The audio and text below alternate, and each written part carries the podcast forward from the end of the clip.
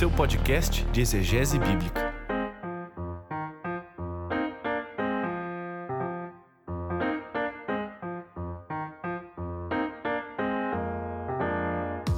Olá, pessoal, aqui é o Paulo On, tudo bem com vocês? Nós estamos em mais um episódio de Contexto, o seu podcast de exegese bíblica, episódio de número 18. Esse episódio é continuação do episódio que gravamos há algum tempo atrás, o 014. Então, já deixo avisado aqui, o link do episódio 14 está aqui embaixo na descrição. E é muito importante você ir lá ouvir, fazer as suas anotações e você vir para esse episódio que é uma continuação. Mas se você só ouvir esse episódio, também você vai conseguir entender direitinho o que o livro de Atos tem a nos falar sobre o encontro de dois mundos: o mundo dos judeus convertidos ao cristianismo e o mundo dos gentios que agora sim começavam a conhecer o evangelho de Cristo Jesus. Então é isso, pessoal. Caneta e papel na mão, Bíblia aberta, porque o episódio de hoje está parrudo, está denso. Um episódio preparado com todo amor e carinho para você se aprofundar nesse mundo que é um mundo mais ou menos desconhecido de Atos, mas que vale a pena você se sentar, juntar-se a essa conversa e participar, compartilhar e comungar de todas as ideias que vão ser discutidas nessa conversa que eu tenho com meu querido amigo Bernardo Show.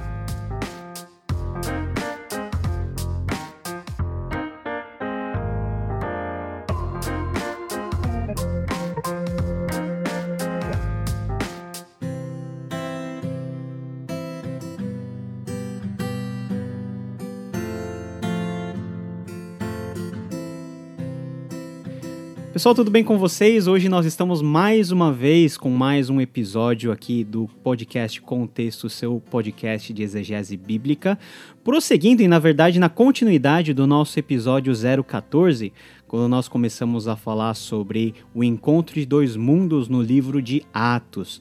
Começamos aí a nossa entrevista e a nossa conversa com o Dr. Bernardo Show e vamos terminar com ele nessa segunda parte, falando um pouquinho dos desdobramentos daquilo que a gente falou um pouquinho uh, na primeira parte. Eu lembro que na primeira parte você pode acessar Aqui embaixo na descrição está o link para você poder ouvir novamente uh, esse episódio e para você rememorar sobre conceitos importantes que nós falamos, mas nós falamos do início da missão da igreja, né? Como que o Espírito Santo agindo sobre os discípulos a partir do dia de Pentecostes, ele foi alargando as fronteiras né, da expansão do evangelho, atingindo primeiro o epicentro, onde nasce todas as coisas, em Jerusalém, se expandindo para a Judéia, indo para Samaria uh, e tendo aí o impulso final para ir para os confins da terra. Nós falamos de todos esses desdobramentos do, de, da figura do Espírito Santo e eu acho que, eh, Bernardo, mais uma vez, bem-vindos ao nosso podcast. A gente já pode engatar já na conversa.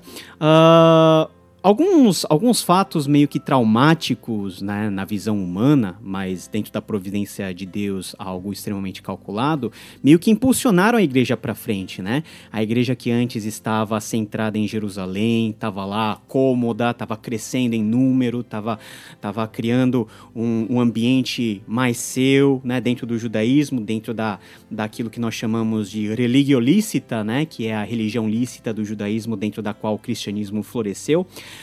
Mas a partir uh, de um certo momento em Atos, principalmente uh, com a escolha dos diáconos, dos sete diáconos, nós vemos uma tensão ocorrendo aí que vai ocasionar no próprio martírio do primeiro cristão, pelo menos relatado conforme Lucas, que é Estevão, e isso vai gerar um, algum tipo de comoção e algum tipo de mudança de atitude em relação à igreja, à movimentação dos crentes. Ajuda a gente a, explicar, a entender um pouquinho o que está acontecendo nesse primeiro momento e que vai no sentido daquilo que Jesus previu lá em Atos capítulo 1, versículo 8, que a igreja começaria a se expandir e a ir para outras direções e não ficar somente na zoninha de conforto deles em Jerusalém ou na Judéia. Vamos lá, antes de mais nada, obrigado por pelo convite de estar aqui de novo com vocês no, no nesse podcast. Obrigado, Paulo. É um privilégio, uma alegria muito grande poder participar de novo. É, olha só, a pergunta que você fez, eu acho que é, de imediato a gente pode simplesmente mencionar o fato de que ah, depois do, da morte de Estevão, ah, o que acontece é que há uma perseguição na igreja lá em Jerusalém e aí ah, o povo, os discípulos de Jesus, a comunidade ali de seguidores de Jesus, a primeira comunidade de seguidores de Jesus é dispersa. É, só que você mencionou que isso faz parte, na verdade, de, é uma preocupação temática dentro da narrativa, dentro do enredo do Lucas, de mostrar que é Deus que está uh, ah, não, necessari, não necessariamente arquitetando a, a perseguição, mas ele está, inclusive, usando em sua providência para levar a cabo o seu plano de alcançar os confins da terra com o Evangelho. Agora, para a gente entender esse movimento, né, é, dentro do enredo de Atos, a gente precisa, na verdade, voltar para o primeiro tomo que Lucas escreveu, que é o próprio Evangelho, o relato que ele escreveu sobre a vida, morte e ressurreição de Jesus, porque lá a gente vê o próprio Lucas é, sendo tendo conexões gentílicas muito fortes, né? E a maneira como ele estrutura a narrativa é, sobre a vida, morte e ressurreição de Jesus já indica, uh, logo no, no, primeiro tomo ali, logo no Evangelho, que as coisas vão culminar com essa mensagem do senhorio do Cristo ressurreto, do Messias de Israel que havia ressuscitado, é, alcançando os confins da terra. Né? E a gente vê, então, uh, que o que acontece em Atos nada mais é do que a continuação do que já havia sido antecipado no Evangelho. E aliás, eu sou um daqueles que concorda com aquilo que o Blomberg diz, é, que existe um grande quiasmo no sentido de estrutura narrativa quando a gente junta Lucas e Atos. Quando o assunto é quiasmo, eu sou um pós-moderno irredutível. Eu acho que a maioria dos quiasmos está nos olhos de quem vê, né?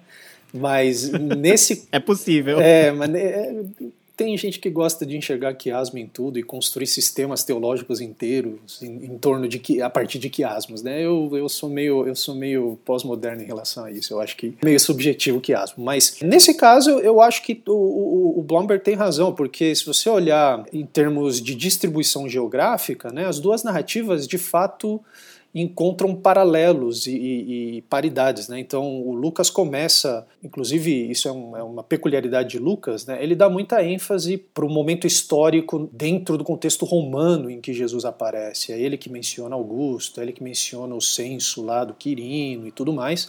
E a gente vê na outra extremidade, na, na extremidade derradeira ali do, do segundo volume que Lucas escreveu, o livro de Atos, também o evangelho indo a Roma. E no meio a gente vê uma coisa bastante interessante, né? Samaria também ocorre em Lucas, né? O que não ocorre em outras, outros evangelhos com da mesma proeminência. João menciona a mulher samaritana no capítulo 4, mas os sinóticos são silenciosos em relação a isso. E a gente vê no final do Evangelho e no começo de Atos essa centralização em torno de Jerusalém. E aí, o que a gente encontra logo no começo do, do enredo de Atos é a famosa passagem do, da descida do Espírito Santo no, no, dia de Pentecostes, que é a promessa que Deus tinha deixado no final do Evangelho de Lucas, que era a promessa do Pai, né? ele manda os, os discípulos permanecerem em Jerusalém até receber a promessa do Pai. E aí, quando vem o Espírito Santo, a coisa engrena. Só que, de maneira um tanto tardia, os discípulos só vão, de fato, tomar a iniciativa de sair da região onde eles estavam ali é, por conta da perseguição. Mas a gente vê que, a despeito da perseguição, a coisa está caminhando conforme Jesus havia uh, anunciado anteriormente.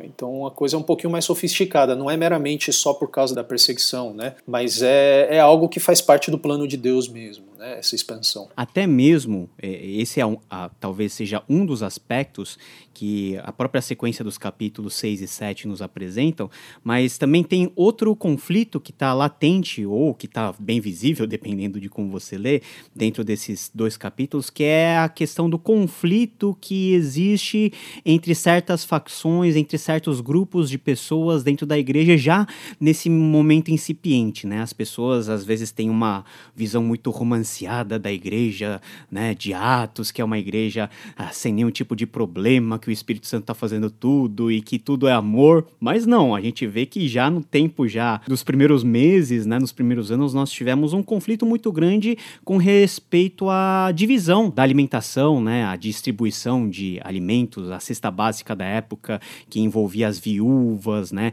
as viúvas de procedência grega, as viúvas que não eram de procedência grega, de judaica. Nos ajuda a entender um pouquinho esse conflito que já está em Lucas e, e como que esse conflito que começa a ser desenhado nesses termos, ele vai ganhando corpo ao longo da parte mais do meio e da parte final daquilo que nós temos aqui no relato de Atos. Então, essa relação aí entre os judeus e os gentios é um troço sempre foi muito complicado, né? Muito complexo, na verdade. Complicado não somente no sentido negativo, mas complicado no sentido complexo mesmo. É, é não, não existe a coisa não era monolítica, né? Então a gente vê ao longo da história que antecede imediatamente ali o primeiro do, o período do primeiro século, a gente vê muita interação entre judeus e, e gentios, é, às vezes positiva, às vezes nem tanto. Na verdade, é, era mais frequentemente negativa, né?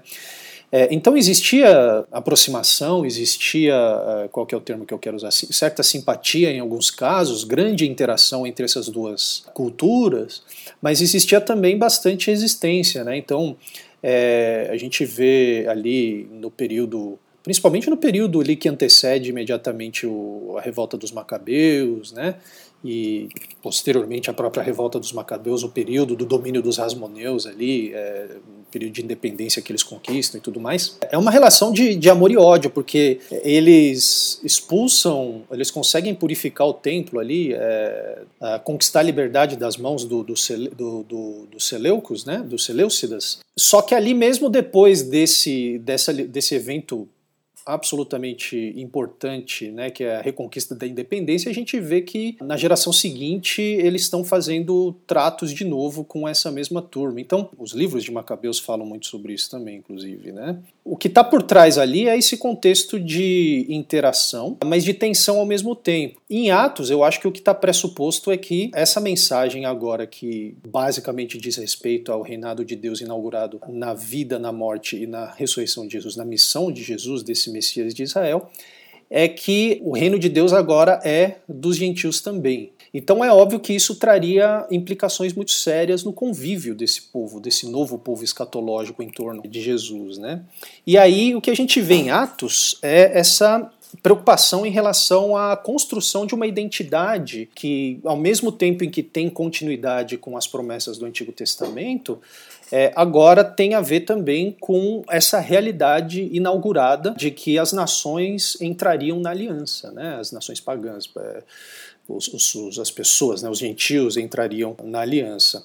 Então a tensão que a gente vê em Atos, e não só em Atos, mas também nas epístolas paulinas, isso que eu acho uma coisa interessante, né? Quando a gente fala das epístolas paulinas, né, por exemplo, Romanos, que é muito importante para nós, evangélicos, né, protestantes de modo geral, Lutero chamou uh, Romanos de, de o evangelho mais puro, né, em parte com razão, mas a gente, a gente dá muita ênfase para as questões de dogma, né? Talvez. A gente, por exemplo, fala muito da questão da justificação pela fé quando está falando de Romanos, mas muitas vezes a gente se esquece que uh, o que está ocasionando Paulo a, a, ser tão enfático em relação à sua exposição da doutrina da justificação pela fé é justamente essa tensão de judeu e gentil que emerge a partir desse contexto de um povo que está sendo agora aproximado, está né, tá sendo formado em torno não mais de uma identidade nacionalista, no caso do judaísmo, mas a partir da figura de Jesus. Né? Então a gente vê isso nas cartas de Paulo e a gente vê isso em Atos, o que na verdade está por trás do famoso Concílio de Jerusalém, no capítulo 15. Né?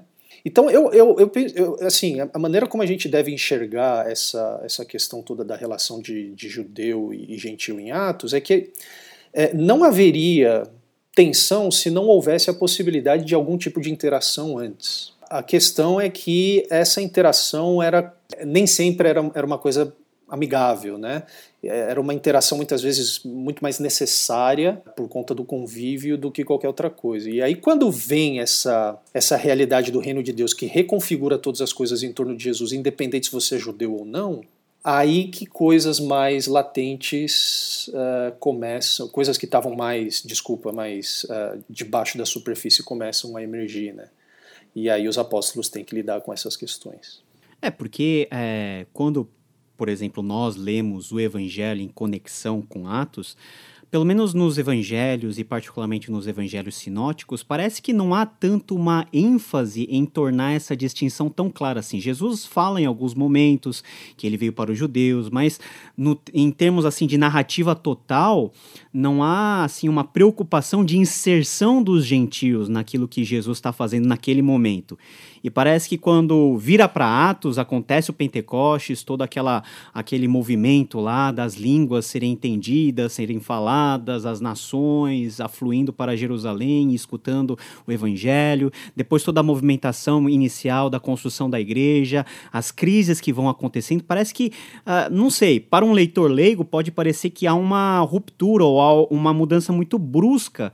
E será que esse tipo de mudança realmente existe? Está na cabeça apenas de quem lê ou não era esse a ênfase dos evangelhos, de apresentar a inserção dos gentios já naquele momento? Era algo que seria, vamos dizer, lidado mais para frente? É, olha, existe sim é, é uma espécie de, de diferenciação. Acho que diferenciação é um termo um pouco artificial, né? Porque aquilo que acontece em Atos nada mais é do que a culminação daquilo que já, já começou uh, nos evangelhos, né? Mas existe sim diferenciação no sentido de que Jesus não, a missão de Jesus não era para os gentios, a missão de Jesus era para Israel. Ele é o Messias de Israel, ele é o, aquele que haveria de vir para Israel. A grande questão é que se, se a gente olhar para o para o enredo da, da, desse corpo de textos que nós cristãos chamamos de Antigo Testamento, a gente vai ver uma ênfase muito grande desde o princípio, desde Gênesis, de que essa coisa toda que a gente vê sendo desenvolvida a partir do povo chamado Israel não era exclusivamente para Israel. Israel era um reino de sacerdotes, ou, ou uma, um, um, é, um, sacerdócio real. Né? E a ideia toda ali é que Israel seria, me, é, seria o povo mediador das bênçãos e da revelação de Deus para todos os povos. Então, quando Deus escolhe Israel, está muito claro no Antigo Testamento já. Né? Quando Deus escolhe Israel, na verdade, indiretamente, ele está escolhendo o mundo, o mundo todo. Então, quando a gente vê Jesus, que é o cumprimento da lei dos profetas, que é o ponto culminante da, dessa narrativa, dessa história de Israel, que é o próprio rei messiânico de Israel, a gente vê que sim, ele tá a sua missão é focada primordialmente para os judeus, para o povo de Israel, mas isso significa que eventualmente isso deveria desembocar no alcance das nações. A gente vê isso de forma mais clara ainda em Mateus, que começa dizendo que Jesus é o filho de Abraão e termina com a famosa grande comissão, né? Façam discípulos de todas as nações e tudo mais. Que o que está por trás disso é a, é, a, é a, promessa que Deus faz para Abraão de que todas as famílias da terra seriam abençoadas por meio da sua descendência. Né? E a gente vê isso, de fato, nos evangelhos, em Lucas também. Outro exemplo clássico é quando Jesus entra no templo e fala: olha, esse lugar deveria ser chamado casa de oração para todos os povos. E ali é uma visão de Isaías em relação ao tempo da, da, da restauração. Né? O que a gente vê em Atos, então, eu não, eu não chamaria de, de contraste ou de descontinuidade. Na verdade, está em ampla continuidade uma coisa com a outra. A questão é que não era, não fazia parte da missão de Jesus levar isso para os gentios. Isso é, seria eventualmente uma responsabilidade da comunidade de discípulos uh, pelo poder do Espírito. Porque o que, que o que você está falando vai em conformidade com aquilo que os profetas previram, né, Isaías, Jeremias e tal, mas às vezes não fica claro na mente das pessoas ou das pessoas que estão lendo o texto de maneira superficial, dos leigos, se esse chamado de Israel era algo arraigado já dentro da, da tradição e dentro da própria religião, do sistema dos judeus, por que, que os religiosos na época de Jesus, como nos mostra os evangelistas, tinham uma certa dificuldade com isso. E por que, que os judeus também expressam essa dificuldade e já refletida no próprio texto de Atos. Porque se há algum conflito, é porque, pelo menos esse conceito, será que não estava muito claro? Ou aconteceu alguma coisa no meio do caminho que fez com que esse sentimento mais nacionalista, mais etnocêntrico dos judeus se recrudescesse e, e evitasse com que eles olhassem para algo mais amplo que Deus já tinha previsto que ia acontecer? Então, eu acho que você mencionou aí um termo que é absolutamente fundamental, essencial para a gente entender o que está acontecendo não só em Atos, mas também em todo o Novo Testamento, que é o problema do nacionalismo. Né? É uma coisa que. É por isso que no seminário, quando a gente dá as matérias de Novo Testamento, a gente gasta um bocado de tempo explicando o que, que aconteceu no período imediatamente anterior à vinda de Jesus, porque isso, sem, sem um entendimento claro do que aconteceu nesse período, a gente simplesmente não entende. Né? A gente acha que, por exemplo, os judeus da época de Atos ali, é, a gente acha que eles pensavam exatamente da mesma maneira que o pessoal na época de reis ou de crônicas, né? Enfim. Que a religião era a mesma de Moisés, original, né? Isso, exatamente, o que não era, né? Na verdade, é, esse, esse problema do nacionalismo é um problema recente do ponto de vista do pessoal ali que está vivendo no período de, de Jesus, né? É, e aqui a gente precisa voltar de novo para o período que a gente mencionou agora há pouco, do domínio dos Seleucidas, é, que começa lá com o Seleuco, mas que eventualmente o caldo azeda com o Antíoco Epifânio, Antíoco IV ali, que é o pessoal que não, não sofria de, de problema de autoestima nessa época, né? Ele se apelidou de Epifânio, é, a manifestação é, da glória de Deus, enfim. O que basicamente acontece é que existe um, por conta desse conflito que há entre uh, esse processo de helenização que já vem acontecendo, na verdade desde a época de Alexandre o Grande, e aí culmina ali com, com o evento da revolta dos Macabeus, é que o pessoal se cansa, né? O pessoal voltou uh, do, do, exílio lá uh, alguns séculos antes, a coisa não melhora, vem o Alexandre e faz da Judéia uma polis, ele obriga então a adoção ali da cultura helenística, né, por todos os povos. Alexandre o Grande é chamado de o Grande não pelo tamanho, nem pelo poderio militar, mas é pela influência cultural que ele exercia sobre todos os povos né, que ele dominava. É, e isso se torna uma realidade na, nessa região ali que a gente chama de Palestina. Né? Então, os, esses judeus que haviam voltado do exílio, que não foram é, a maioria, né, é, eles é, nunca, provavelmente nunca viveram uma época, depois do exílio, inclusive, em que eles não tivessem que se acostumar com pressões é, culturais é, muito fortes de assimilação. O próprio, a própria geração de Esdras e Neemias já tinha um pouco essa tendência meio traumatizada, né? porque eles voltam do exílio e o movimento que eles fazem é um movimento de radicalização. Na verdade, o termo judeu surge ali por conta disso, né? essa ideia, essa adoção de uma identidade muito atrelada àquela região, àquela terra, aqueles costumes. É, e o Neemias, inclusive, ele quer considerar como lugar santo, ele quer santificar não somente o templo, mas até os muros da cidade. Tem muitos cristãos que veem isso com bons olhos, mas na verdade, se a gente comparar isso com a mensagem de Jesus nos evangelhos, a gente vai enxergar uma grande tensão. Então, o, o, o que acontece é que eles voltam traumatizados do exílio, com um impulso nacionalista já ali bastante presente, ainda que não plenamente aflorado. E nos anos que seguem o pós-exílio, eles sofrem muita, muita pressão cultural, com os gregos, depois com sucessores de Alexandre, que culmina então com Seleucidas e com Antíoco Epifânio, Antíoco IV. Quando vêm os macabeus, os macabeus uh, eles retomam esse espírito nacionalista e é com base nesse zelo nacionalista que eles conseguem a independência. E é óbvio que a história é muito complicada, o período dos Macabeus é marcado por muita corrupção, nada muda, na verdade, em termos é, concretos. Né? O, o, Alexandre Janeus ali, que foi um dos sucessores dos Macabeus, o cara mandou crucificar fariseus, porque os fariseus tacaram limões quando ele estava um dia fazendo uma procissão para o templo. Né?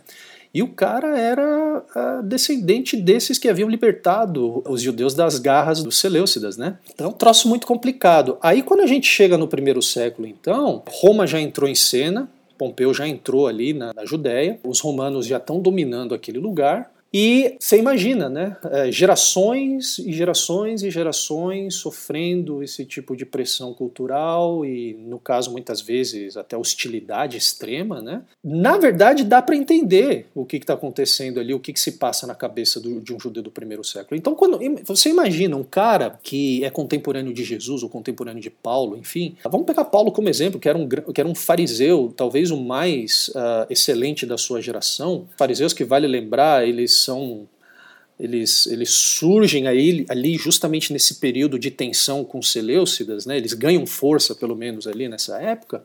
Então você imagina um cara como Paulo ouvindo do seu pai, né, dos seus pais, da sua mãe, dos seus avós, histórias que uh, de situações que eles tinham passado por conta desse, dessas tensões e desses conflitos. Né? Nós somos descendentes de coreano, eu não, eu não sei você, Paulo, provavelmente, mas é, os meus pais eram tranquilos, meu pai não, não mencionava muito essas coisas, mas eu cresci, passei alguns anos da minha adolescência convivendo muito com descendentes de coreanos também, e as histórias que, que os meus amigos ouviam dos seus avós sobre a dominação é, japonesa, por exemplo, ali, é, do, do, do, período da, da, Segunda Guerra, que antecedeu um pouco também, isso gerava na cabeça né, e no coração desses meus amigos muito ressentimento. E olha, a gente é, mora no Brasil, a terra do futebol, né? É, a gente não tem, assim, é uma coisa, enfim, muito sensível tal, mas não é que a gente experimentou isso.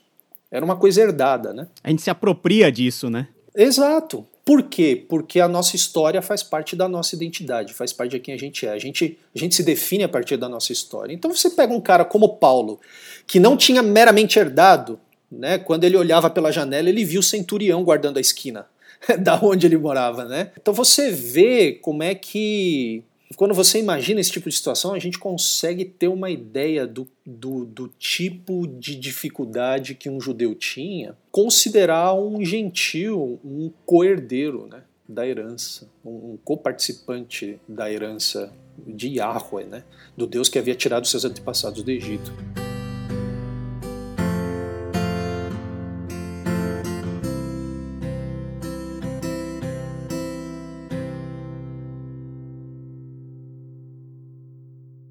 O caldo é bem mais complexo do que a gente imagina, né? A gente tem a cultura grega, os romanos dominando, mais os gentios que vão lá circundando toda a região deles, mais os judeus que vão tentando guardar a sua identidade. Aí nós temos também a figura de uh, gentios que têm simpatia pelo judaísmo, gentios que se convertem ao judaísmo sendo circuncidados. Então é uma verdadeira é, uma, é, uma, é um verdadeiro carnaval, né, dentro da qual a igreja ela floresce e nasce e esses problemas que faziam parte daquela sociedade da época parece que já estão dentro da formação da igreja, dentro do seu DNA, como problemas latentes e que com uh, todo o impulso uh, do poder do espírito, isso vai sendo colocado uma coisa atrás da outra em ordem, né? E é, parece que a gente, é essa sequência que a gente tá vendo dentro da, da narrativa de Atos. Parece que o Espírito Santo ele vai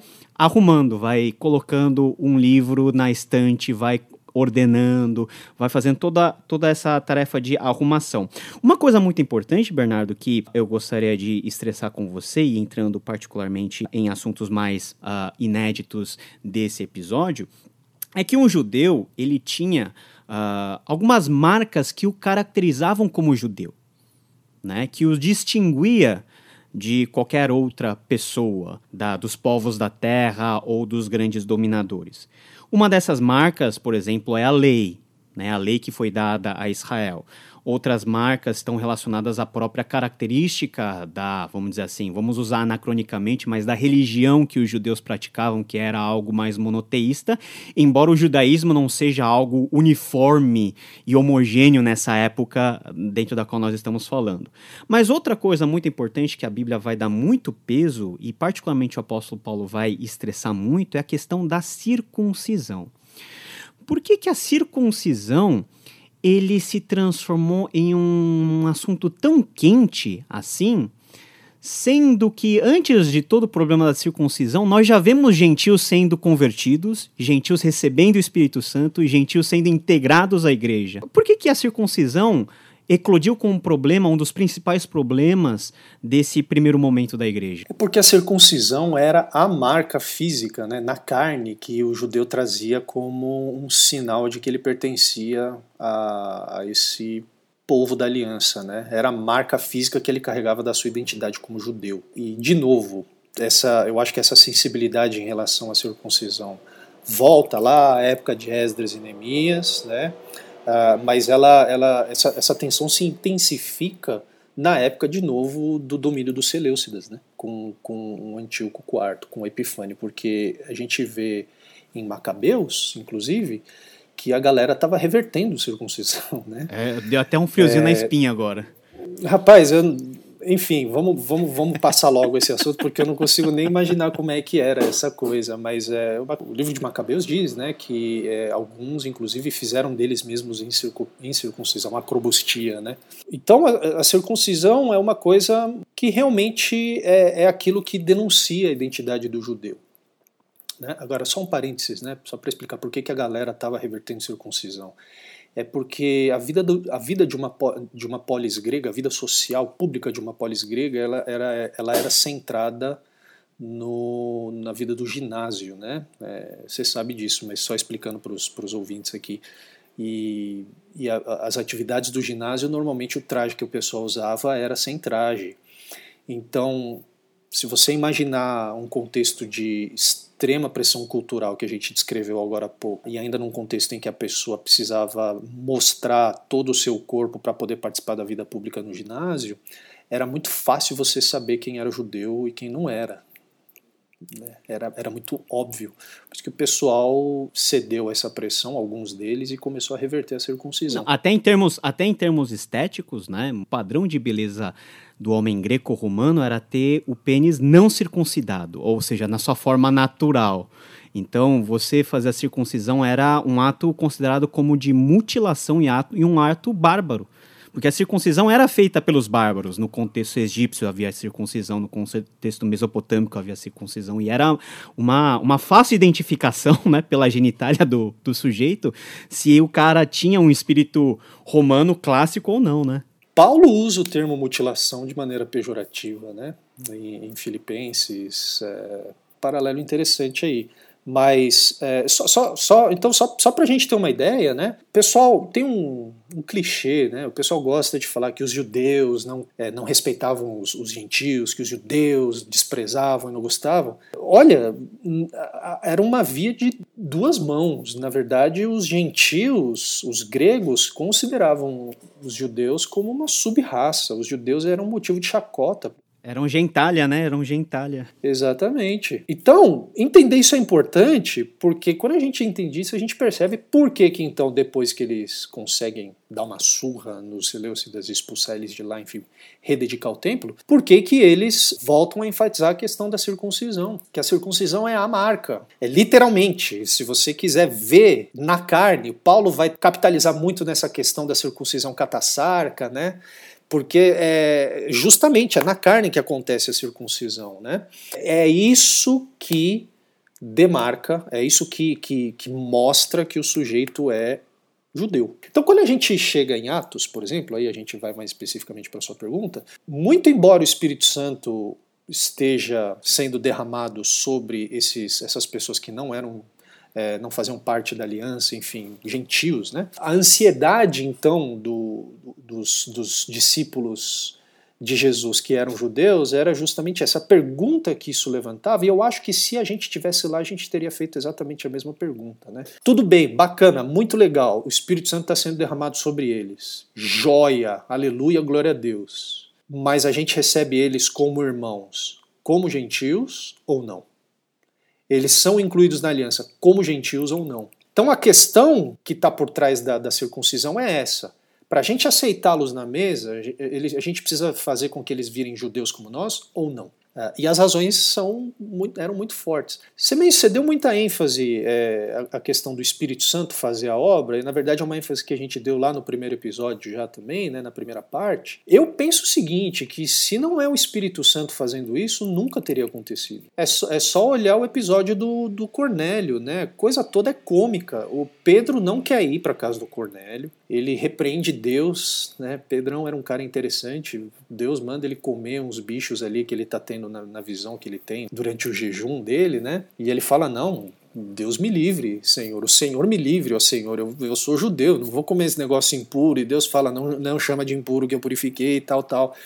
E aí, muito relutantemente, ele vai para a casa do Cornélio. Quando ele chega na casa do Cornélio, a primeira coisa que ele fala para Cornélio é: Olha, você sabe que eu sou judeu e eu não devia estar tá aqui, mas vamos lá, né? Imagina se a gente usasse essa estratégia de evangelismo até hoje, né? A gente ia entrar na casa e falar, oh, não devia estar aqui, mas eu estou aqui porque Deus mandou. Fazer o quê, né? É, fazer o quê, exatamente. É mais ou menos isso, né? E aí, antes mesmo do Pedro terminar o sermão, o Espírito Santo desce sobre Cornélio e Pedro e a sua comitiva missionária ali percebe, caramba, se a gente não precisou, eh, eh, antes mesmo de eu pedir para o pessoal orar depois do sermão, o Espírito Santo já desce sobre eles. Teve eles nem tempo de fazer o apelo, né? Nem tempo de fazer o apelo, nada, né? Nem tempo de chamar a equipe de louvor para frente. para fazer aquele é verdade, clima, né? É verdade. É, não, nada. Então imagina, o negócio, o negócio foi real mesmo, né, Paulo? Precisava ser assim. Tanto é que lá, quando a gente chega no capítulo 5, no Concílio de Jerusalém, é a esse episódio que o Pedro alude para defender que não, que, que o, o jude, os gentios não devem se tornar judeus para serem aceitos. E é isso que vai lançar a base para praticamente tudo que a gente lê nas epístolas paulinas, por exemplo.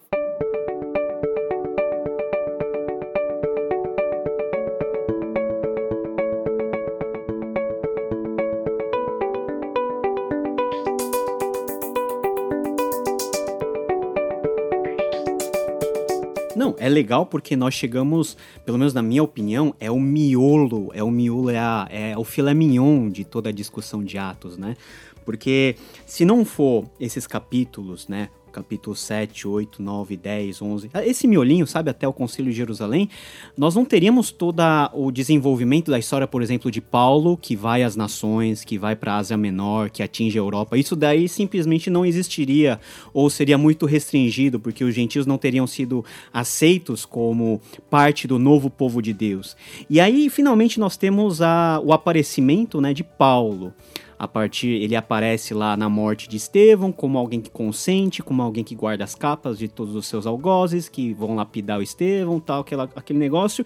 E no capítulo 9 nós temos esse Saulo, zeloso na lei, fariseu, e que ah, tem, na minha impressão, a certeza de que aquilo que ele está fazendo é pelo zelo pela lei. Ele é tipo um Finéias, ou, ou como o N.T. Wright vai dizer lá na biografia de Paulo, ele se acha, por exemplo, talvez como um dos heróis macabeus. Ele vai lá, persegue os cristãos, mas ele tem um encontro com Cristo ressurreto no caminho de Damasco e, e lá parece que muda muita coisa. É nesse ponto que parece que Atos deixa de ter a sua ênfase ou o seu holoforte focado em Pedro e uh, o holofote passa a brilhar sobre a vida de Paulo.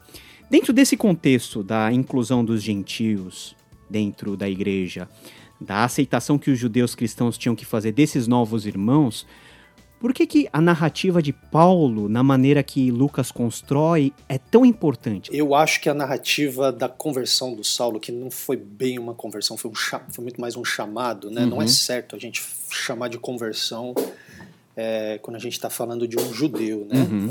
É, mas Atos 9 ali, o que acontece quando Paulo, entre aspas, cai do cavalo, né?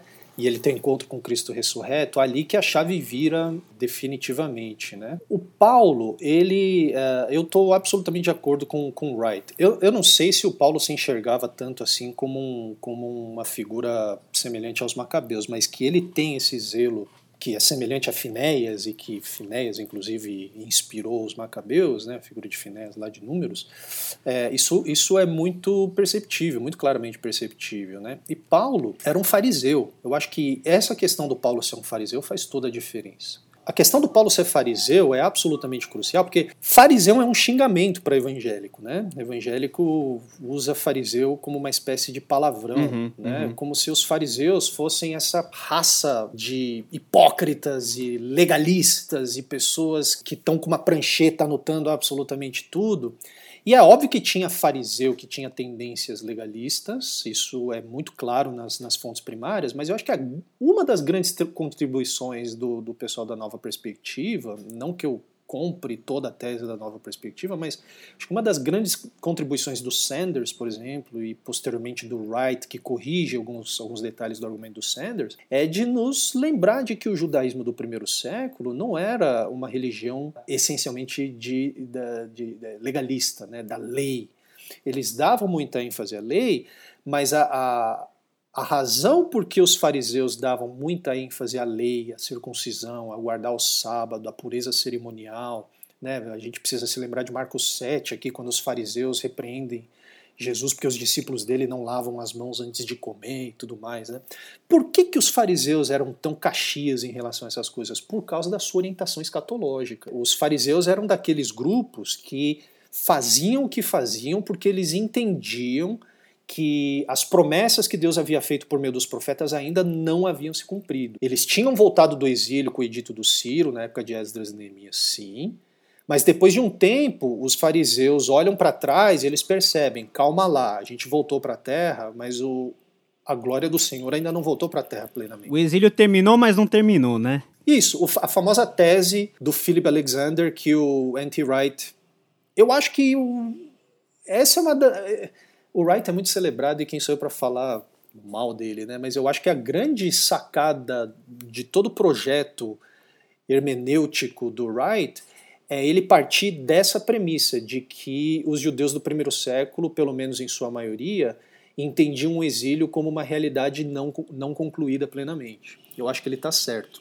E uma das observações mais interessantes que ele faz é que a gente não encontra relato algum no período do Segundo Templo narrando o retorno da Shekinah para o templo. É, e se a gente comparar isso com o, o espaço que o Antigo Testamento gasta para falar do primeiro enchimento do, do, primeiro templo, do Templo de Salomão, da glória de Deus, isso esse, é, esse silêncio posterior realmente é intrigante. Agora, tudo isso para dizer que os fariseus eles faziam o que eles faziam, o zelo dos fariseus era motivado por sua inclinação escatológica, ou seja, eles faziam o que eles faziam, eles, eles eram dedicados na observância da lei, dedicados no estudo da Torá, por isso que eles eram muito amigos dos escribas. O tempo todo os fariseus estão do lado dos escribas nos evangelhos, porque eles também gostavam muito de estudar a Torá, estudar a Bíblia. Só que eles faziam isso porque eles acreditavam que no dia em que finalmente Yahweh fosse voltar para a terra e cumprir todas as promessas que ele havia feito por meio, por meio dos profetas e restabelecer o domínio de Israel, Deus olharia para eles e chamaria eles de justos. Por quê? Porque eles foram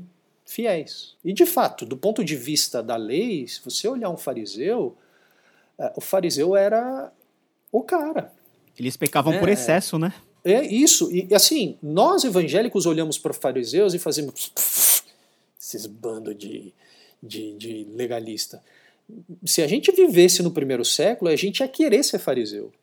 Os fariseus eram as pessoas a serem imitadas. Por isso que em Lucas a parábola ali do fariseu e do publicano, é, absolutamente escandalosa. Né? É, a gente inverte, é, eu acho incrível como a gente consegue inverter tudo. Né?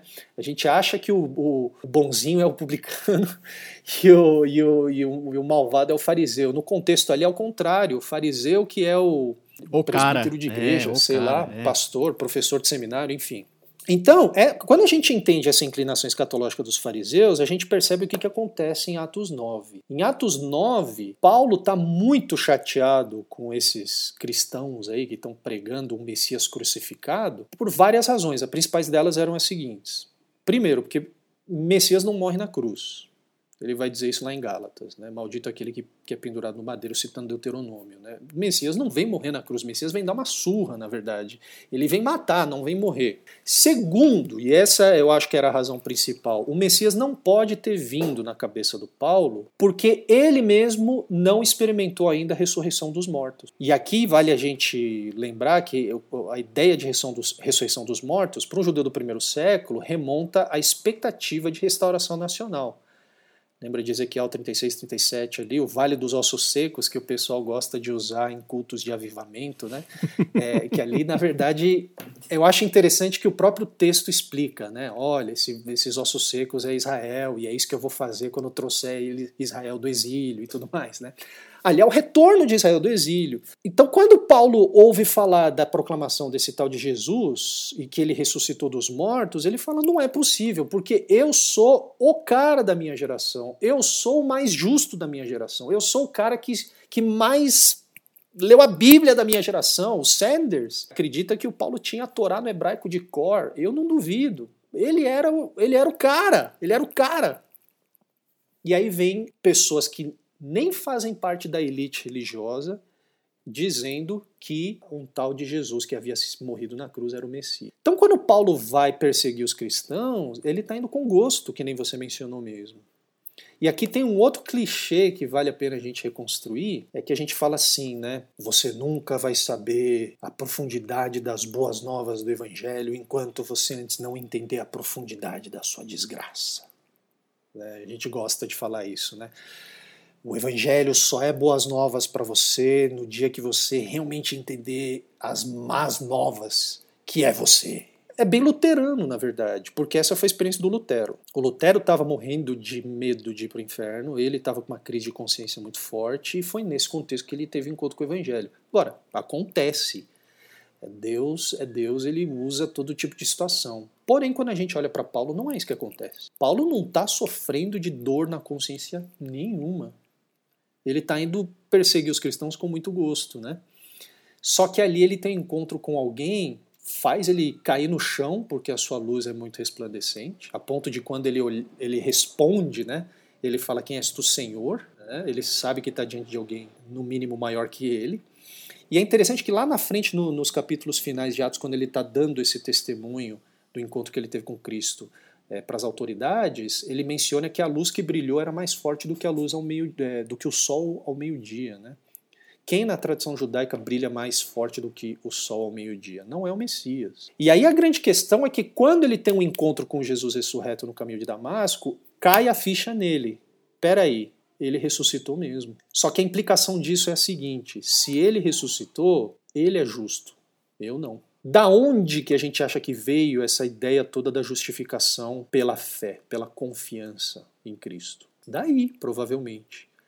Né? Ali que Paulo percebe que toda aquela justiça que ele achava que tinha, na verdade, tinha levado ele a perseguir a igreja e, consequentemente, o próprio Messias. Né? Essa ideia que está por trás da cegueira do Paulo, quando ele, depois que ele tem um encontro com Jesus, é interessante, né?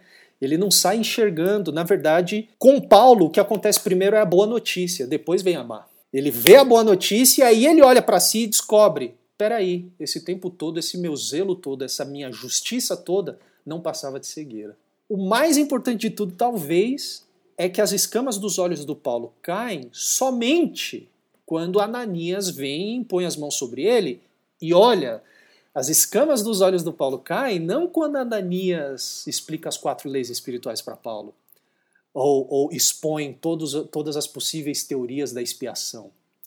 É quando Ananias ora por Paulo e o Espírito Santo enche o Paulo. É aí que as escamas caem. E aquilo que acontece com Paulo em Atos 9 é o que vai determinar a ênfase temática do, do, do livro de Atos até o restante. Então, o que a gente vê nas próprias viagens missionárias de Paulo é precisamente isso gente que todo mundo sabe que não é justo, recebendo o Espírito Santo e sendo uh, acolhido então nesse povo escatológico que está sendo formado em torno do Messias de Israel, do Messias ressurreto.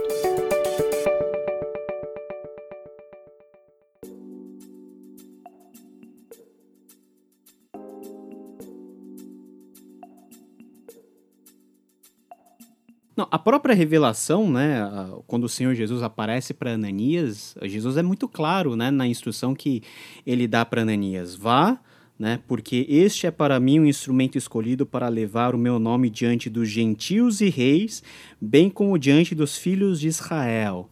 Então é bem o que a gente vê em Paulo, né? Ele tem uma consciência muito clara de que ele tem que levar a mensagem aos judeus, os seus próprios compatriotas, por quem ele nutre ainda até o fim da vida um amor muito grande, que ele vai deixar expresso em todas as suas cartas, mas ele também tem a clara consciência de que ele é alguém, vamos dizer assim, especialmente comissionado por Deus para assumir a, a vanguarda, a linha de frente no ministério entre os gentios, desbravando novos territórios, indo para onde virtualmente poucos cristãos ou quase nenhum pôs o pé. E a gente tem todo o desdobramento final que vai ocasionar todas as viagens missionárias de Paulo, toda, toda a forma como ele entendia a teologia, fruto do, de todo o contato e da toda a experiência pastoral que ele tem em relação às suas igrejas. E para a gente encaminhar para o final, nós temos do, duas cartas onde essa questão do encontro de dois mundos fica muito visível, que é Gálatas e Romanos. Vamos deixar Romanos, que é o evangelho mais puro, para o final. a, gente, a, a, gente encerra com chave de ouro. E vamos começar com Gálatas. Gálatas é muito. É, é aquele. É a, talvez é uma das epístolas mais passionais de Paulo, né? mais fortes, mais contundentes. É aquela epístola onde Paulo ele relata até um conflito que ele teve com Pedro, né? o, o cabeça do colégio apostólico. Paulo teve a, a audácia de submetê-lo a algum tipo de constrangimento. E tá novamente em Gálatas a questão das facções, né? Das facções dos mais, vamos dizer assim, judeus, dos, ju dos cristãos que não são judeus, o que a gente faz com eles, tem um tipo de conflito, os dois apóstolos vão lá e meio que é, tomam partido um do outro. Cara, o que está acontecendo na igreja da região da Galácia que motivou toda essa celeuma entre Pedro e Paulo? Está acontecendo na igreja da Galácia é precisamente essa essa forçação de barra que alguns cristãos judeus estavam fazendo sobre os cristãos gentios, né? É, essa, esse problema todo que está por trás do Concílio de Jerusalém, Atos 15, é precisamente o que está acontecendo por trás da, da dessa, nessa situação que ocasiona Paulo escrever Gálatas, né? Tem um grupo ali do, de judaizantes que eles se autodenominavam do, de, do grupo de Tiago, né, os jacobitas, e ali a gente não sabe se Tiago enviou eles mesmo ou se eles conheciam Tiago e usavam isso como capital político e religioso. Deram carteirada, né? disso, né? É, tem muito disso, né? Eu sou da igreja do fulano de tal. E daí, né? Eu sou eu sou amigo de fulano de tal, tenho o número do WhatsApp do grande teólogo celebridade X. E daí, né? É, muito provavelmente o que está acontecendo é isso. É, é gente que transitava ali em círculos mais próximos à figura de Tiago e eles usam a figura de Tiago como fonte de autoridade. E aí eles estão tentando convencer, né, grupos associados a eles estão tentando convencer os Gálatas a se tornarem judeus. E o Paulo fica muito macho, ele fica muito macho mesmo, porque à luz dessa experiência que ele teve em Atos 9 de ter um encontro com Cristo ressurreto e ele mesmo sendo mais zeloso de todos os fariseus, perceber que aquilo não passava de idolatria, não passava de cegueira, e que, na verdade, se ele não havia ressuscitado, mas Jesus havia ressuscitado, Jesus era justo e não ele, isso fazia toda a diferença, isso mudava absolutamente tudo. Então, é, à luz dessa experiência que Paulo tem em Atos 9, sujeito mandar um gentil se tornar judeu era a mesma coisa que anular a obra de Cristo. Era a mesma coisa que dizer que existia um outro caminho para a justiça de Deus que fosse a parte de Cristo. E o Paulo fala não. Paulo chama isso de mal, maldito. Ainda que um anjo venha, ainda que um de nós, é muito interessante, ainda que um de nós aqui venha, pregue um evangelho diferente do que a gente apresentou para vocês, né? Que seja anátema. E aí ele vai citar, ele vai mencionar a história que, eh, dele com Pedro, e que até Barnabé foi influenciado por Pedro, né? Em que é, lá em Antioquia, né, eles estavam tendo comunhão com, com cristãos judeus e cristãos uh, gentios, e é no contexto em que vem essa turma do, do, do, dos do Tiago que o Pedro repentinamente para de ter comunhão na mesa com, com os gentios. E aqui vale a pena a gente talvez explicar que esse negócio de comer junto na, na, cultura mediterrânea do primeiro século, inclusive na cultura judaica, era uma coisa muito cara, muito séria. Você não come com qualquer um. Ainda hoje, a gente hesita um pouco né, na hora de comer com estranho, mas na, naquela época era mais importante ainda, porque comer, sentar-se à mesa com alguém, era uma, eh, representava basicamente uma, uma expressão pública de aliança. Olha, eu estou sentado com você na mesa porque a gente é amigo e eu quero que todo mundo veja isso. Né? E o Pedro para de comer com os gentios quando, quando vem essa turma dos jacobitas e o Paulo. desculpa, o Pedro, né? Eu falei Pedro. Eu, o, e até o Barnabé é levado pela hipocrisia, para usar as palavras do, do Paulo. E o Paulo vai repreender o Pedro justamente por isso. E o que é interessante, Paulo, é que o Paulo da Bíblia, quando ele vai repreender o Pedro, o problema é a questão de comer junto com o gentio, né? Só que Paulo chama aquilo de não viver de acordo com a verdade do Evangelho. Olha que coisa, né? Definição da verdade do Evangelho como algo que tem a ver com essa implicação comunitária, essa implicação eclesiológica da obra de Cristo, né? É como essa consequência da ressurreição de Jesus que deve desembocar na formação de um povo único escatológico, sem muro de inimizade, né, para usar a terminologia de Paulo lá em Efésios, né, para fazer de, dos dois, de gentios e judeus, um só povo, uma só humanidade. Né? E o, o super trunfo que o Paulo tira do bolso para justificar e, e, e, confirmar o seu argumento, a sua repreensão, né, a veracidade da sua repreensão, é o fato de que os Gálatas já receberam o Espírito. Então a gente vê de novo a importância do Espírito ali, né? Ó, Gálatas insensatos, né?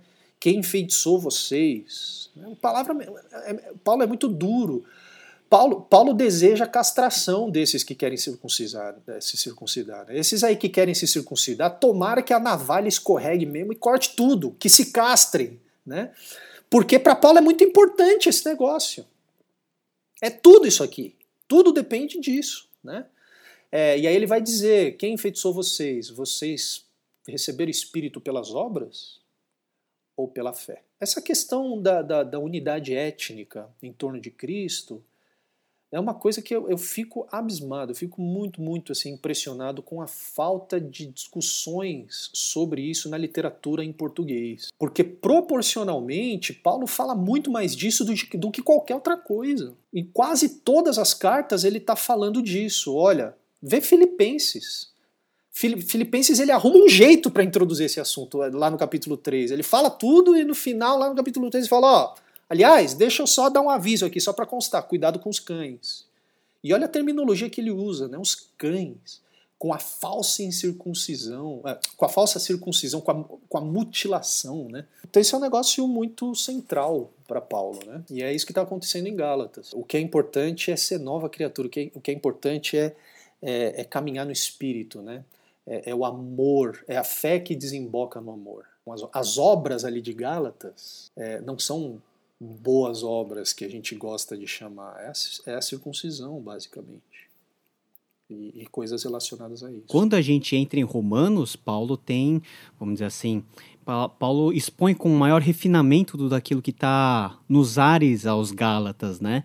Uh, enfatizando novamente. Pa Paulo é muito inteligente, né? Na maneira dele construir todo o argumento em Romanos. Ele fala da questão da justiça de Deus em comparação à justiça dos homens e ele vai comparando cada classe, vamos dizer assim, cada tipo de homens, né? Dos moralistas, dos judeus, dos gentios, tudo isso para dizer no final que todo mundo está na mesma situação sem Cristo e todo mundo afogado nos seus próprios pecados e totalmente deslocados da glória de Deus. Mas em Romanos, né, a, gente, a gente conhece pouco esse argumento de Paulo em Romanos. Nossas ênfases estão muito mais deslocados em outros pontos uh, mais associados à doutrina do que a esses pontos mais contextuais. Como que a gente pode entender esse encontro do mundo gentílico e do mundo judaico fomentado pelo Espírito Santo dentro de Romanos, na visão de Paulo, a igreja de Roma, que em primeiro lugar é uma igreja gentílica, né? Na capital do mundo, né, na capital do Império Romano, e que Paulo provavelmente nunca esteve lá. Não foi uma igreja fundada por Paulo. Paulo é muito cuidadoso em deixar isso claro e explicar de uma maneira assim, é, é, a mais longa das cartas de Paulo e comparado com as cartas da antiguidade é uma carta absoluta, absurdamente mais longa do que os bilhetes que eram escritos no contexto clássico. Qual que é a importância de todo esse background em Romano? A importância é absurda, é absolutamente fundamental. Sem um entendimento apropriado da relação entre judeu e gentil no primeiro século e nesse contexto da expansão do evangelho, a gente simplesmente não entende Romanos. É, porque o que é Romanos? Primeiro, Romanos não é uma, um manual de teologia sistemática, Romanos é uma epístola. Como tal, é um documento ocasional. Agora, o que, que ocasionou é, Paulo a escrever Romanos? É o plano dele de querer de, de, de, de alcançar a Espanha. Ele quer ir para a Espanha, certo? Por que, que ele tem que escrever uma carta tão grande? Por várias razões. Primeiro, porque ele não plantou a igreja de Roma e ele nunca teve lá. No primeiro capítulo, ele até gasta bastante tempo se desculpando, falando: Olha, Deus é minha testemunha, que eu tentei ir. Por que, que ele fala isso? Provavelmente porque os crentes de Roma estão falando: Esse Paulo só fala que vem e nunca vem, né? É, mas não, Deus é minha testemunha, eu tentei ir, mas fui impedido, tal, tal, mas quando eu puder eu vou. Segundo, porque a primeira razão é porque Paulo não plantou essa igreja. Segundo, porque ele está querendo ir para a Espanha e ele está pedindo ajuda dessa igreja para chegar até a Espanha. Né? É, agora, você não pede ajuda para alguém que você não conhece é, com um bilhete. Terceiro, porque Paulo era famoso, mas a fama dele nem sempre era boa.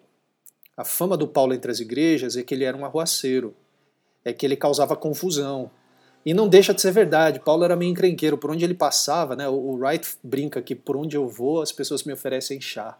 É, por onde Paulo ia, é, ele, ele era preso, né? E é verdade, né? O Paulo é, era, era uma figura muito interessante. Então ele precisava se apresentar, ele precisava elaborar. E uma das razões principais porque Paulo era mal falado era justamente por isso. Esse cara estava levando a mensagem do Messias de Israel para os pagãos. Agora, o detalhe que assim, eu, eu quase não vejo ser discutido nos nossos púlpitos, enfim, é, no contexto aqui de, de, estudo de Romanos no Brasil, por exemplo, é que é, por trás da, da, da, da, epístola que Paulo escreve aos Romanos está um problema étnico. E Paulo aproveita o ensejo que ele está escrevendo essa carta, que ele tem que se apresentar mesmo para o pessoal de lá, ele aproveita isso para lidar de alguma maneira com essa situação. E que situação era essa? A situação era, era o seguinte: é, o imperador Cláudio ele não gostava de judeu. Tem muitos muitos imperadores não gostavam dos judeus. Cláudio era um deles. Né? É, e aí o, o, historiador Suetônio ele fala isso, né? É, na, na, biografia que ele escreve do, do imperador Cláudio, que lá pelas tantas no reinado do Cláudio houve uma controvérsia entre os judeus em torno de uma figura chamada Crestos. E a maioria dos estudiosos, a maioria absoluta, concorda que Crestos é Cristo. Então o que está acontecendo ali é que, com essa coisa toda do evangelho sendo proclamado, e na verdade, é, só um detalhe aqui: a, a, a, igreja de Roma não era gentílica, eu acho. Eu acho que, é, pelo menos na sua origem, era uma igreja que havia sido fundada por, por judeus, né? É, provavelmente a galera que estava em Pentecostes. Hum. É, mas ela se é, tornou gentílica por causa desse, desse, desse decreto de Cláudio. Né? Exatamente. Né? Aí o que acontece? É, é uma igreja que no começo era predominantemente judaica.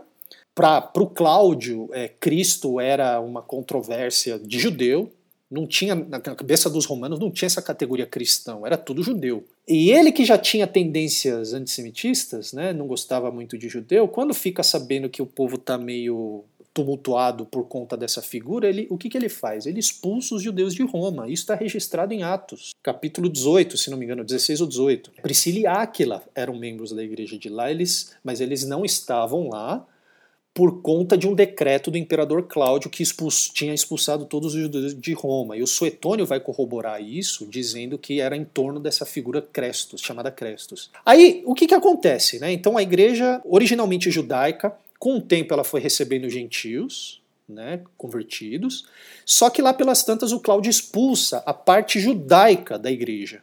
E não só da igreja, ele expulsa os judeus, e isso inclui os judeus cristãos. O que, que você acha que aconteceu? Né? O que aconteceu foi que o Francisco, o Antônio, é, o Zé Carlos, eles se organizaram ali e falaram: olha, o, o show não pode parar, né? Vamos, a gente, o culto, vamos lá. Eles se organizaram. E aí, lá em meados da década de 50, quando Cláudio morre, os judeus são permitidos voltar para Roma. Quando, eles, quando os judeus voltam, inclusive os judeus cristãos, eles encontram a igreja muito bem obrigado, liderada por gentios. O que, que você acha que começou a acontecer?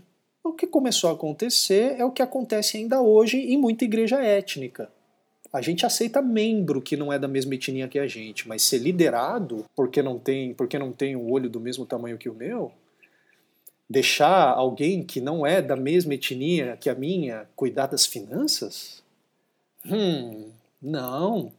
Então o que provavelmente aconteceu foi que os judeus que voltaram olharam e falaram muito obrigado, mas a partir de agora a gente vai tomar de volta todas as posições e os ofícios de liderança e de influência na igreja. E estava então havendo essa tensão justamente em torno de ser judeu e ser gentil na vida da igreja de Roma. E provavelmente o argumento que os judeus estavam usando é: olha, a gente é descendente de Benjamim, então foi para nós que Deus deu os oráculos, foi aos nossos antepassados que Deus confiou, então a gente tem prerrogativa. O Paulo fica sabendo disso e junta com todas as razões porque ele tem que escrever a carta, ele fala: olha, vou aproveitar e expor o que, que o evangelho significa para esse tipo de situação e o que, que o evangelho, o que, que o entendimento claro da obra de Cristo precisa levar as pessoas a entenderem. Por isso que o tempo todo em Romanos, o Paulo está lidando com a tensão entre judeu e gentil. O tempo todo ele está falando da circuncisão, o tempo todo ele está falando da lei, o tempo todo ele está falando dessas coisas. E não é à toa que é em Romanos, nos capítulos 9, 10 e 11, que Paulo está em dores de parto para explicar o lugar da nação de Israel nesse plano salvífico de Deus. E não é à toa que nos capítulos derradeiros, a partir do capítulo 12, quando ele vai fazer as implicações práticas de tudo isso que ele tinha dito até então, uma das coisas que ele mais enfatiza é recebam uns aos outros com, com amor. Ele fala de comida. Então, Romanos, a gente gosta de reduzir Romanos a mera, uma mera fonte de proposições abstratas. Romanos é uma epístola totalmente pastoral. Totalmente é, essa coisa toda da justificação pela fé. E olha que interessante, o auge do argumento do Paulo, antes de ele entrar no capítulo 9 para falar do lugar de Israel, o ponto alto do argumento do Paulo é o capítulo 8, em que ele fala de, do Espírito. O Espírito nos faz filhos. Eita, peraí, então filho de Deus não é só quem é circuncidado? Não. Né? Então a gente vê tudo isso de forma muito categórica, né? É, em Romanos. Eu acho que Romanos precisa voltar a ser, a gente precisa voltar a enfatizar esse aspecto eclesiológico, esse aspecto pastoral da mensagem de Romanos, que está por trás de muita doutrina. Sim, Romanos é um livro profundamente teológico, mas é uma teologia não abstrata, proposicional apenas, né? É, mas é uma teologia que está ancorada no evento Cristo e no contexto específico porque a igreja de Roma estava passando. Né? E outra coisa que é um pouco frustrante, Paulo, é que quando a gente ouve falar de Romanos, ou pega livros que ainda são publicados hoje, recentemente publicados sobre Romanos, a gente abre, é, é, eu não sei você, mas para mim é muito frustrante ainda quando eu vejo que, assim, a essa altura do campeonato eu abro um livro sobre Romanos e, e eu leio afirmações do tipo: Romanos é a carta que fala sobre justificação pela fé. Aí eu falo: não, Quer dizer, sim, fala de justificação pela fé, mas fala no capítulo 3. O argumento do Paulo segue adiante. Ele, depois do capítulo 3 tem o capítulo 4. Capítulo 5 fala que o, o fruto da justificação é a reconciliação. E o, o ponto culminante do argumento do Paulo em Romanos é a dádiva do Espírito. Por isso que o Evangelho é o poder de Deus para a salvação de todo aquele que crê. Porque foi isso que Paulo experimentou. Eu acho muito interessante isso. Quando a gente entende é, Atos 9, o encontro que Paulo teve com Cristo ressurreto, parece que tem um monte de peça em Romanos que outrora ficava meio fora do lugar, se encaixa. Né? Ali é um ex-fariseu explicando por que, que somente por causa de Cristo que nós podemos nos colocar de pé e ser adotados como filhos, inclusive. Né? Então, eu acho que é um pouco dessa tendência, a gente lê a Bíblia muito como uma fonte que a gente pode extrair afirmações para sustentar nossos sistemas já previamente construídos. E aí a gente não lê a coisa do começo ao fim. E quando a gente não lê a coisa do começo ao fim, não tem como entender, né?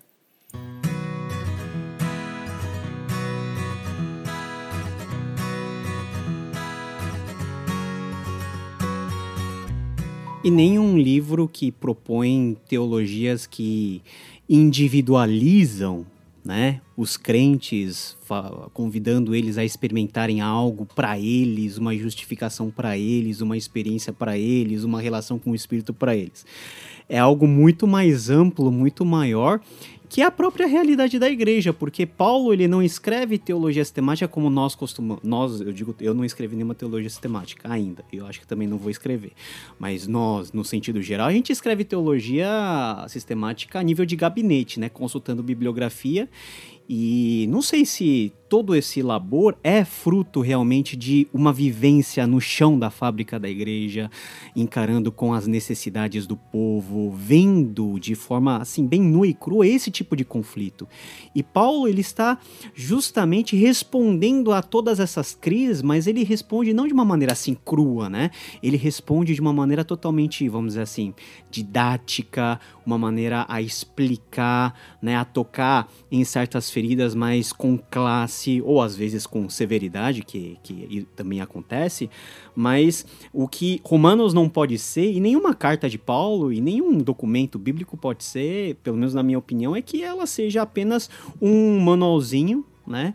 Ou um livro de conduta prática, algo que a gente lê e a dor na consciência passa, é algo muito mais vivo, muito mais complexo, que lida com as nossas dores, os nossos conflitos de forma muito mais uh, tocante do que simplesmente um alento espiritual, aquele alento que a gente sempre quer sair do culto depois de um culto, né? E a gente tá aqui para isso, né? Para ajudar os nossos ouvintes e também espectadores a entenderem um pouquinho a questão mais do, do cenário, né? Do uhum. cenário desse grande teatro que é essas narrativas e aonde todas essas histórias costumam uh, se desenvolveram, né? No seu contexto original e nós olhando no século XXI podemos enxergar para tudo o que aconteceu e enxergarmos essa palavra como uma palavra viva e que tem efeito ainda hoje para nós. Esse é o nosso convite e eu gostei muito de ter esses dois episódios com você, Bernardo. O tempo passou rapidinho, né?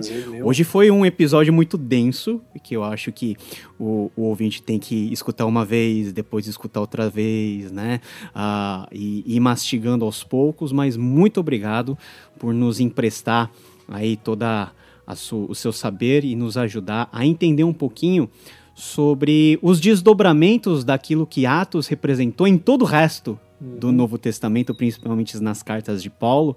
E eu acho que esse encontro de dois mundos que está em Atos nunca mais vai sair da nossa cabeça e vai nos ajudar a encontrar um norte naquilo que nós temos aí de revelação de Deus no Novo Testamento.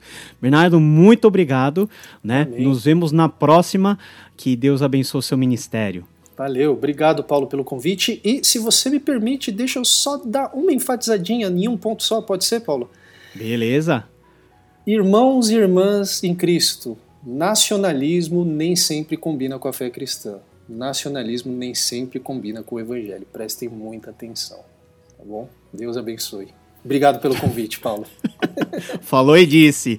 Esse foi o nosso episódio de hoje, pessoal. Deus abençoe. Nos vemos numa próxima oportunidade, no próximo episódio, com mais contexto, o seu podcast de exegese bíblica. Até mais. Tchau.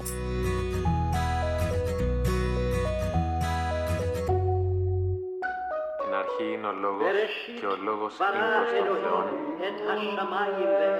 και Θεός είναι ο λόγος.